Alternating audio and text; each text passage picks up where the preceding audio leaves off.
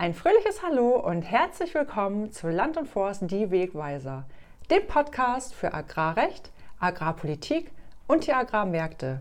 Wir sind Cornelia Krieg von der Land und Forst und Christian Teppe, Fachanwalt für Agrarrecht. In unserer heutigen Folge dreht sich alles um ein Thema, das euch ganz besonders interessieren dürfte. Hofübergabeverträge. Ja, bei der Hofübergabe gibt es ja so ein langes Ringen und Warten darauf, dass es endlich so kommt. Die junge Generation möchte unbedingt in die Verantwortung, möchte nicht nur Knecht sein, sondern Herr auf dem Betrieb. Und häufig ist es so, dass die ältere Generation sich es schwer macht, vom aktiven Bauerndasein, vom, von der aktiven Landwirtschaft hin zur, zum Ruhestand, zum alten Teiler zu werden. Und da gibt es häufig Konflikte, aber es gibt eben auch rechtlich ganz, ganz viele Dinge, die man gestalten kann und die auch durchaus unterschiedlich in der Wirkung sich entfalten können. Es ist ja ein großer Schritt.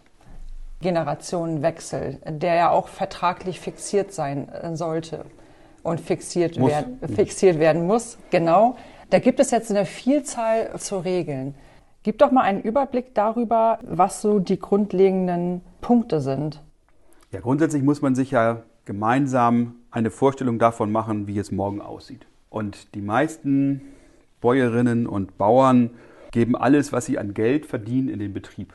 Gerade bei uns in Nordwestdeutschland, wo wir die Höfeordnung haben, die ja vorkonstitutionelles Recht ist, also noch beschlossen worden ist, bevor die Verfassung, das Grundgesetz am 23.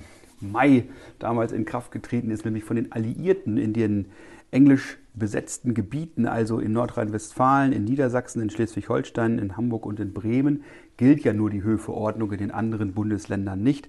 Da gibt es andere, zum Teil andere Regelungen, die auch über die Runden kommen. Aber bei uns gibt es eben diesen Betrieb des Hofes. Der landwirtschaftliche Betrieb ist bei uns in Nordwestdeutschland eben auch der Hof. Und der Hof hat eine besondere Regelung, nämlich in der Höfeordnung. Und in dieser Höfeordnung gibt es in der Regel einen oder eine, der oder die dann Hoferbe wird.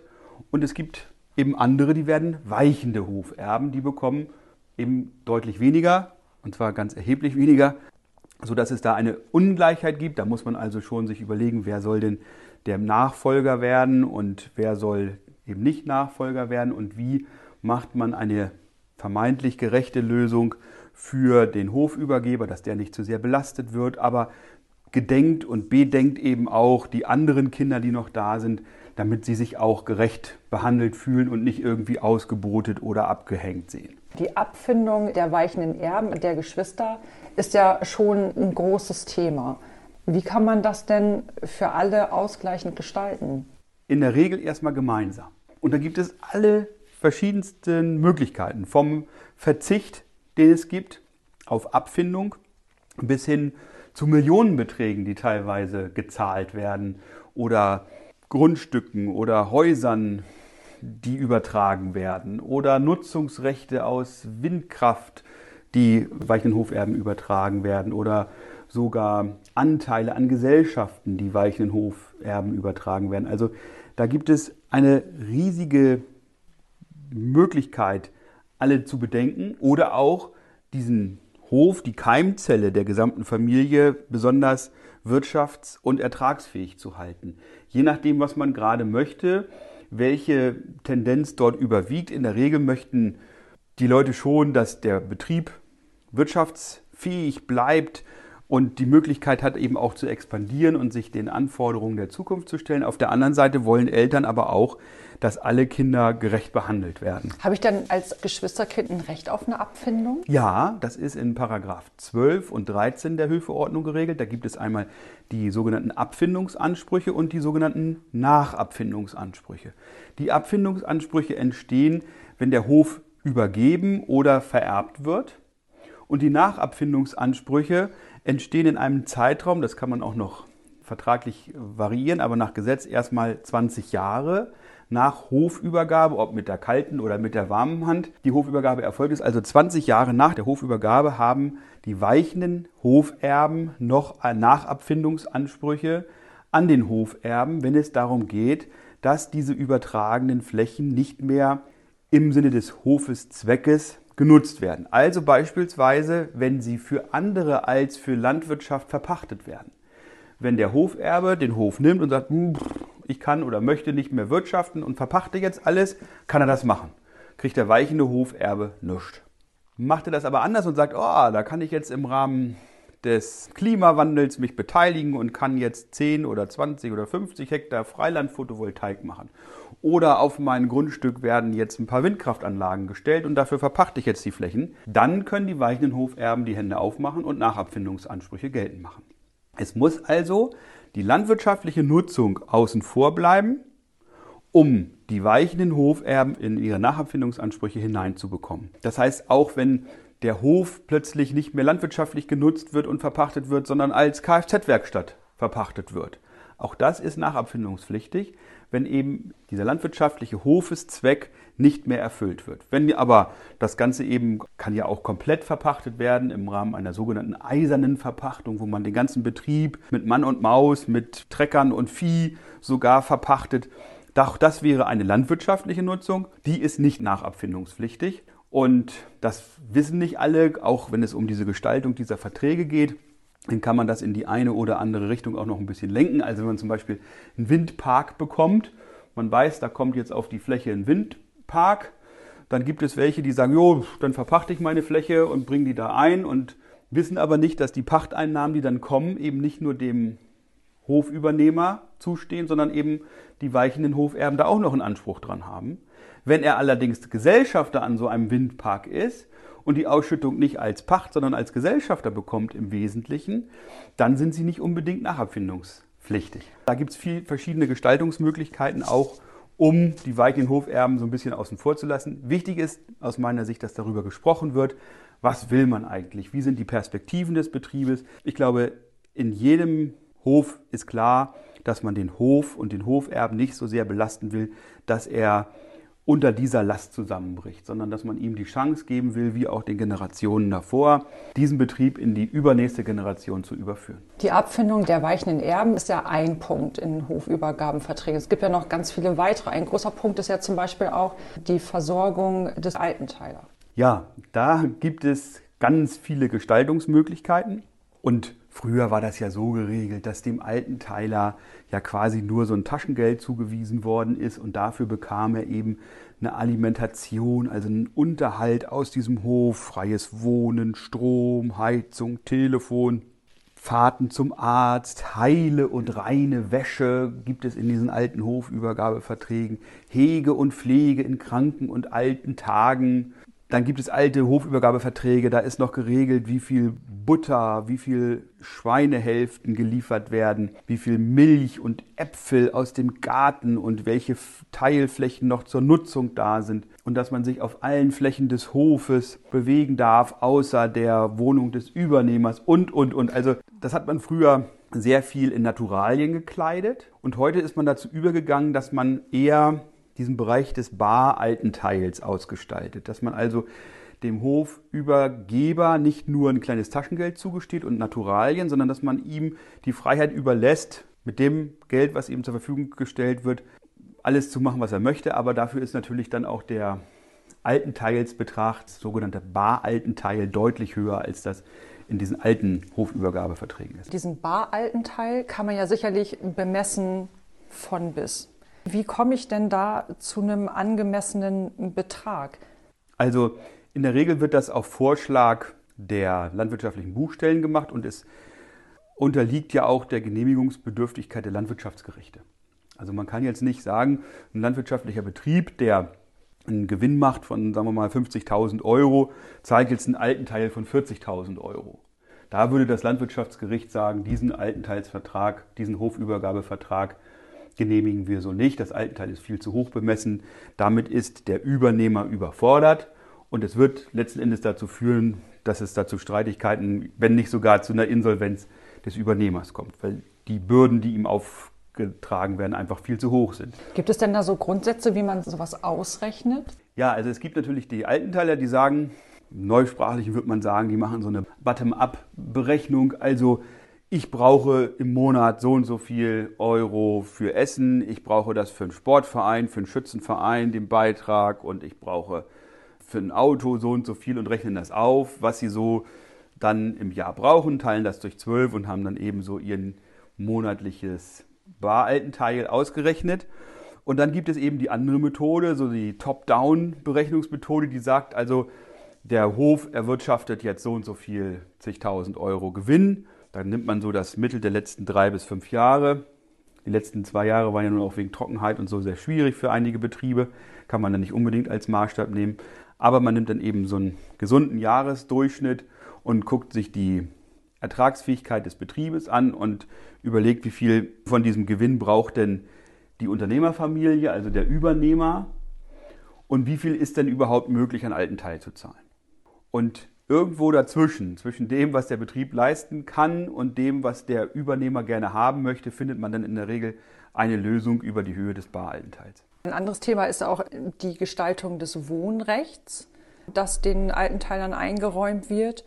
Jetzt überlege ich mir, genauso wie bei der Barleistung, okay, wir haben jetzt ausgemacht, ich bekomme jetzt bestimmte Räumlichkeiten oder ein Altenteilerhaus und ich bekomme Barleistung. Wie sichere ich das denn ab?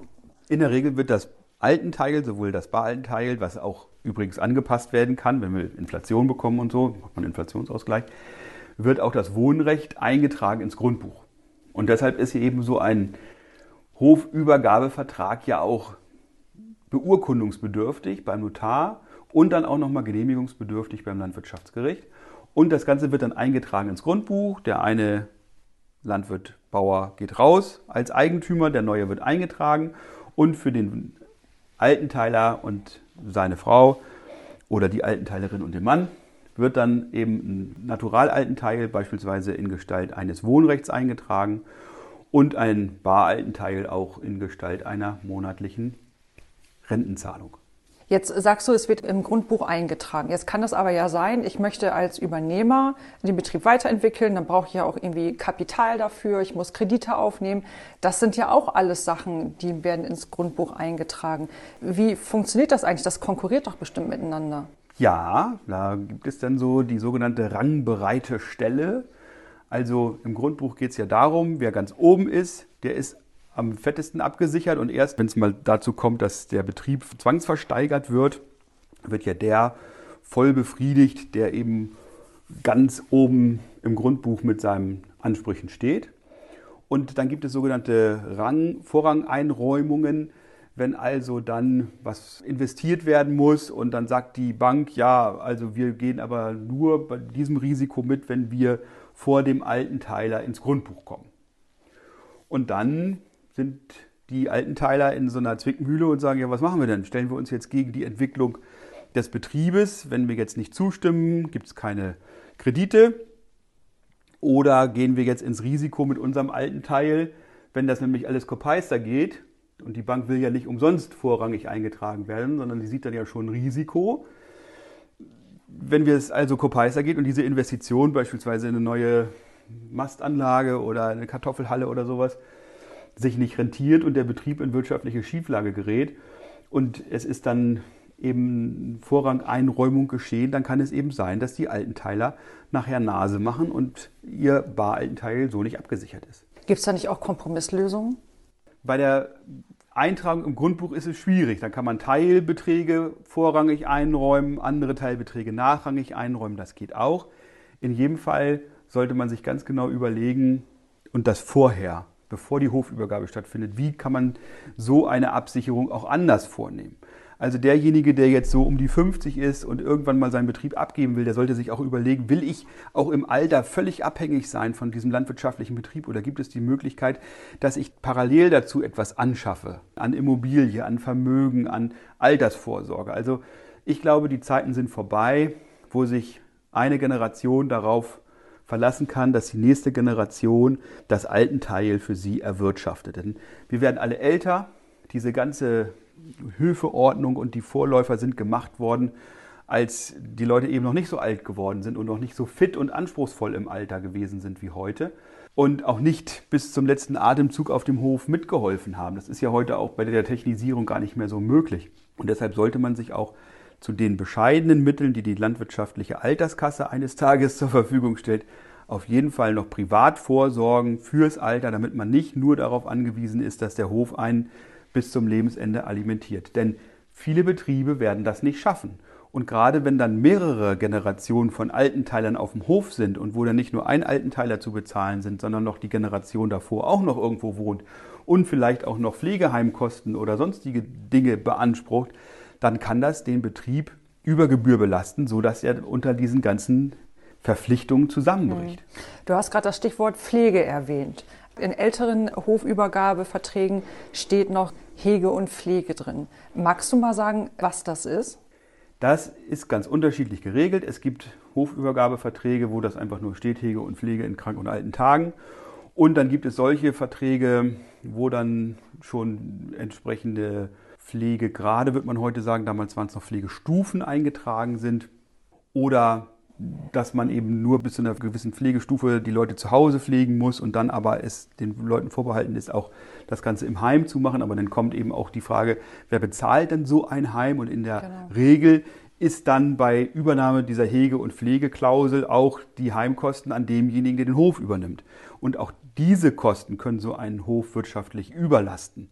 Denn das ist ja anders als die gesetzliche Regelung, dass die Angehörigen dafür aufkommen, wenn die Pflegeleistungen der Pflegekasse nicht ausreichen, beziehungsweise auch das Sozialamt und erst in Regress geht nach dem Grundsicherungsgesetz, wenn gewisse Einkommensgrößen erreicht sind. Und hier, das darf man nicht verkennen, führt es eben auch dazu, dass der Hofübernehmer die weichenden Hoferben von diesen Ansprüchen freistellt und ins Obligo geht hinsichtlich dieser Pflegekosten. Das wird von den weichenden Erben aber ja auch als gerecht empfunden. Schließlich bekommt der Übernehmer ja den Hof. Ja, das wird als gerecht empfunden. Das, was gerecht ist und was als gerecht empfunden wird, kann ja auch ein bisschen auseinanderfallen. Deshalb wird hier so ein bisschen der Bogen gespannt zu dem, was wir in unserer ersten Folge gesagt haben. Also Kommunikation ist einfach wichtig, dass man darüber spricht, wie sind die Folgen so einer Hofübergabe. Häufig wird eben nur gesehen, so ein Hektar Acker kostet inzwischen 30.000 bis 60.000 Euro und nun kriegt mein Bruder einen Betrieb und das ist ein Wert, kann ich ja hochrechnen, mal eben schnell multipliziert von 2, 3 Millionen Euro und ich bekomme jetzt 40.000 Euro Abfindung nach der Höfeordnung. Das finde ich nicht gerecht. Und dann muss man eben klar sagen, welche weiteren Verpflichtungen der Hofübernehmer dafür aber auch eingeht. Und wenn man dann eben das Altenteil sich mal anguckt und dann gibt es im Bewertungsgesetz so Tabellen, da kann man mal gucken, wie alt die Leute werden, mit welchem Abzinsfaktor das Ganze zu berechnen ist. Und wenn man das dann mal hochrechnet, was dann so ein Altenteil plötzlich in Wirklichkeit kostet, gerade dadurch, dass die Leute ja immer älter werden, dann sind das erhebliche finanzielle Lasten, die dem Hofübernehmer aufgebürdet werden. Also gibt es Sinn, also nicht Hege und Pflege reinzuschreiben, sondern es tatsächlich genauer und anders zu regeln und dann auch die Geschwisterkinder ins Boot zu holen. Ja, also ich rate inzwischen davon ab, diese Klausel aufzunehmen, weil es ja wirklich ähm, ein Blankoscheck ist, den man schlecht ausfüllen kann im Alter. Die Geschwister sollten sich darüber einig sein, was mit den Eltern im Alter passiert und dass es möglicherweise, wenn man eben mehr als Sozialleistungen haben will, eben auch dafür was zurückgelegt werden muss oder entsprechende Pflegeversicherungen noch abzuschließen sind. Das kann man auch noch privat machen. Solche Angebote gibt es, um dann eben im Alter den Alten nicht nur den einfachsten Standard zu gewährleisten, sondern wirklich eine sozial adäquate, also wirklich eine angenehme Pflege, so wie sie sich das selber wünschen, auch zu bieten. Jetzt ist es ja oft so, dass der oder die Übergeber natürlich möglicherweise auch Sorge haben, was anschließend mit ihrem Hof passiert. Und es kommt ja auch, glaube ich, nicht selten vor, dass so eine Rückübertragungsklausel vereinbart wird. Also für den Fall, dass der Übernehmer vielleicht nicht gut mit dem Hof umgeht oder dass möglicherweise keine Regelung mit vielleicht dem Partner oder der Partnerin des Kindes stattfindet. Was hältst du von solchen Klauseln? Das ist ja immer eine Frage, wie die Familie dazu insgesamt steht. Es gibt Fälle, in denen der Hofübernehmer kurz nach der Hofübergabe beispielsweise durch einen Unfall beim Holzmachen im Wald ums Leben kommt. Dann gibt es da kleine Kinder, die gar nicht in der Lage sind, den Hof zu bewirtschaften und vielleicht eine Ehefrau, die gar nicht aus der Landwirtschaft kommt. Und dann würde eines dieser Kinder was ja vielleicht noch gar nicht richtig laufen kann, dann plötzlich Hoferbe werden und die Ehefrau, die gar nicht aus der Landwirtschaft kommt, bewirtschaftet dann für dieses Kind erstmal diesen landwirtschaftlichen Betrieb. Und wenn es dann so Rückauflassungsvormerkungen im Grundbuch gibt, aus entsprechenden Rückübertragungsklauseln im Grundbuch, hat das in solchen Fällen sicherlich eine Berechtigung. Dann kann das ein anderer Sohn übernehmen und diese Landwirtschaft fortführen und ist möglicherweise dann auch besser drauf und besser vorbereitet und vielleicht auch im Interesse aller eher, dass der das dann macht, als wenn das eine Stadthalterin für die nächsten 20 Jahre machen, bis dann die Kinder soweit sind. In anderen Fällen erscheint es ungerecht. Beispielsweise, wenn man sagt, also es gibt eine Rückauflassungsvormerkung, wenn jetzt die Ehe ohne Kinder bleibt oder sowas. Oder man macht solche Verträge, dass dann die Kinder von anderen Familienzweigen dann erben oder so etwas. Da gibt es ganz viele Gestaltungsmöglichkeiten.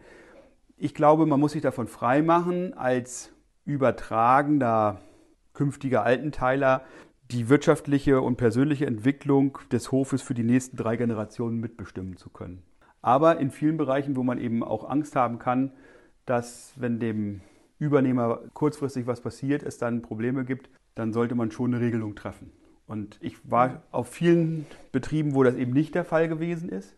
Und ich glaube, man muss ganz offen und ehrlich sein, es sind ja nicht nur Menschen, die verunglücken, verunfallen, sondern es gibt auch Menschen, die krank werden oder leider auch zunehmend steigt die Suizidrate in der Landwirtschaft.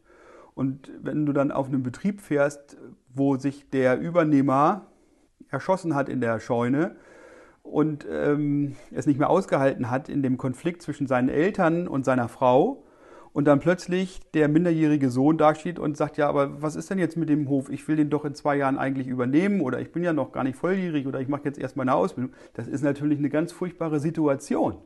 Und dafür sollte man vorher eine Regelung treffen, weil das Ganze sonst so eskaliert und irgendwie niemand richtig zuständig ist und, und auch dieser großen Aufgabe nicht gerecht wird. Du hast gerade schon einen guten Überblick gegeben über das, was alles geregelt werden muss. Und es birgt ja auch eine Menge Konfliktpotenzial. Wann fange ich denn überhaupt an, so eine Hofübergabe zu planen? Das scheint ja auch eine Menge Zeit einzunehmen.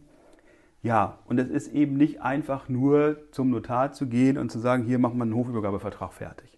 So geht das alles gar nicht mehr. Eigentlich ist es noch nie so gegangen, aber viele versuchen sich das einfach zu leicht zu machen. Man muss mit allen reden und wirklich, man muss sich erstmal im Innersten der Familie klar werden, wo die Reise hingehen soll. Also die Eheleute, die den Hof bewirtschaften, müssen sich untereinander klar sein, wo die Reise hingeht. Dann spricht man mit den Kindern, die in Betracht kommen, den Hof zu übernehmen. Dann spricht man mit den Kindern, die nicht in Betracht kommen, den Hof zu übernehmen. Dann darf man auch die Schwiegerkinder nicht außer Acht lassen. Man muss ja auch da wissen, wo die Reise hingehen sollte. Und man muss dann diesen Spagat machen zwischen Gerechtigkeit und wirtschaftlicher Perspektive für den Hof dass man auf der einen Seite eben für sich selber, aber auch für die weichenden Hoferben eine faire Lösung findet, aber den Hof nicht über Gebühr belastet. Gibt es denn so einen Zeitraum, wo man sagt, okay, wir nehmen uns das ein Jahr Zeit oder wie lange dauert sowas circa? Auch häufig dauert es auch länger, bis man eine Lösung gefunden hat. Ähm, man denkt dann immer wieder drüber nach und spricht mit den eben genannten Personen. Also manchmal kann das auch zwei, drei Jahre dauern, bis man wirklich eine gute Lösung insgesamt zusammengefunden hat. Und ich glaube auch, Gründlichkeit ist da besser und wichtiger als Schnelligkeit.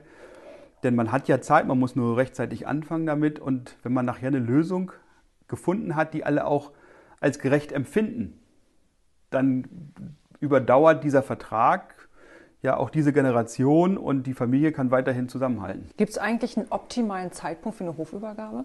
Naja, die Leute sollten so weit sein. Der Übernehmer sollte so weit sein, dass er den Hof selbstständig bewirtschaften kann. Und der Übergeber sollte auch mental so weit sein, dass er sagt, puh, jetzt habe ich wirklich auch eine Menge gerissen in meinem Leben. Jetzt kann ich mal ein bisschen kürzer treten und jetzt mache ich was anderes. Und das ist ja auch wichtig, dass man eben sagt, jetzt kommt der Schnitt, der Übergeber ist dann eben nicht mehr der Chef auf dem Hof. Und das ist für ihn ganz wichtig, dass er irgendwas anderes hat, über das er sich identifizieren kann, wo er vielleicht sich an anderer Stelle austoben kann, wo er noch eine Persönlichkeit entwickeln kann, wo er vielleicht im Ehrenamt, im Hobby oder in einem anderen Job oder in der Grundstücksverwaltung, in sonstigen Bereichen sich noch wiederfinden kann. Nicht, dass er also plötzlich von 100 auf 0 geschaltet wird, einfach nicht mehr derjenige ist, der die Entscheidungen am laufenden Band trifft und einfach gar nichts mehr macht. Das kommt ja auch der Persönlichkeit nicht entgegen oder auch dem Engagement, das man ja so als Landwirt hat, sondern in der Musik würden wir sagen, da muss so ein Fade-out kommen, also so ein, so ein langsames Ausblenden dieser Tätigkeit. Oder man sucht sich eben was anderes, wo man sich wiederfinden kann. Es ist immer schlecht, wenn man wirklich von 100 auf 0 abbremst, da bleibt irgendwas auf der Strecke. Also es scheint schon ein sehr komplexes Thema zu sein, das merke ich. Und was ich jetzt aus unserem Gespräch mitnehme, ist, dass man sich auf jeden Fall frühzeitig damit auseinandersetzen sollte. Ja, und es ist Know-how und Transparenz wichtig. Also es ist wichtig zu wissen, worüber redet man eigentlich. Nicht das, was die Leute meinen, was es sei, sondern das, was es wirklich ist. Das heißt, dass man Gespräche führt mit seiner Buchstelle, mit seinem Steuerberater, mit seinem Anwalt, vielleicht auch mit dem Notar, mit dem Landvolk, mit den Beratern drumherum, dass man aber nicht nur einzelne Gespräche mit den Leuten führt, sondern dass man vielleicht auch einfach mal mit allen zusammenkommt und sagt, der Steuerberater, der Rechtsanwalt, der Betriebsberater, alle kommen zusammen und sagen, wie könnte so eine Betriebsübergabe aussehen? Wo finden wir uns dann wieder? Und bespricht das. Das ist wichtig, dass man wirklich transparent, ergebnisoffen daran geht. Es kann ja auch zum Ergebnis führen, dass es wirtschaftlich völlig aussichtslos ist, diesen Betrieb fortzuführen. Oder es kann dazu führen, dass die Altenteiler völlig überzogene Altenteilsforderungen sich für sich vorstellen, die gar nicht realisierbar sind. Oder es kann sein, dass der Übernehmer sich Gedanken macht und sagt, 20.000 reichen doch für die Alten, die brauchen denn ja nichts mehr. Nur heute ist ja mit 60 das Leben nicht zu Ende oder mit 65 oder mit 66. Da fängt es ja eben bei vielen erst an. Und sie wollen dann eben im Alter auch reisen, sie wollen mobil sein, sie wollen am gesellschaftlichen Leben teilnehmen. Das kostet auch alles Geld. Und da kann man sie nicht mit ein paar Kleinigkeiten abspeisen, sondern da wollen sie weiterhin gut situiert leben oder vielleicht auch die Früchte ihres arbeitsreichen Lebens dann irgendwann mal genießen und nicht alles weggeben. Ich habe mal gesagt, als ein mir bekannter Landwirt vom Hofübergabeprozess oder von dieser Verhandlung im äh, Landwirtschaftsgericht dann rauskam. Ich sage, Mensch, wie ist denn das? Du bist als Millionär reingegangen in den Saal und als Sozialempfänger, Alimenteempfänger deines Sohnes kommst du jetzt wieder raus. Der hat mich ganz schön traurig angeguckt, als er das mal so realisiert hat. Aber für viele ist es eben schwierig loszulassen. Und da muss kommuniziert werden, geredet werden. Es müssen die Fakten auf den Tisch und dann findet man auch in der Regel eine ordentliche Lösung. Eine Frage fällt mir zum Schluss noch ein, hast gerade eben das äh, Stichwort Geld erwähnt. Wonach richtet sich das eigentlich, was so eine Hofübergabe kostet? Das ist doch wahrscheinlich auch total individuell. Also die Kosten für so eine Hofübergabe richten sich in der Regel nach dem Wert des Hofes, der auf unterschiedliche Bereiche ja auch unterschiedlich berechnet werden kann. Und da wundert man sich, was das nachher insgesamt schon an Kosten mit sich bringt. Man muss mit einigen tausend Euro rechnen, die dann an Notarkosten, an Gerichtsgebühren und Grundbuchamt schon ins Kontor schlagen. Aber viel, viel teurer ist es, eine Lösung zu finden, die keine Lösung ist, sondern die nur der Beginn von weiteren Problemen darstellt. Christian, ich danke dir. Also ich fühle mich auf jeden Fall deutlich besser informiert als vorher und herzlichen Dank. Ja, herzlichen Dank, Cornelia. Ich hoffe, dass ihr draußen auf den Betrieben das auch so empfindet. Lasst uns sonst gerne eure Meinung da und wir würden uns gerne weiterhin mit euch austauschen und diesbezüglich auch in Kontakt bleiben. Vielen und wir Dank. freuen uns auf die nächste Folge. Dankeschön, Cornelia. Sehr gerne.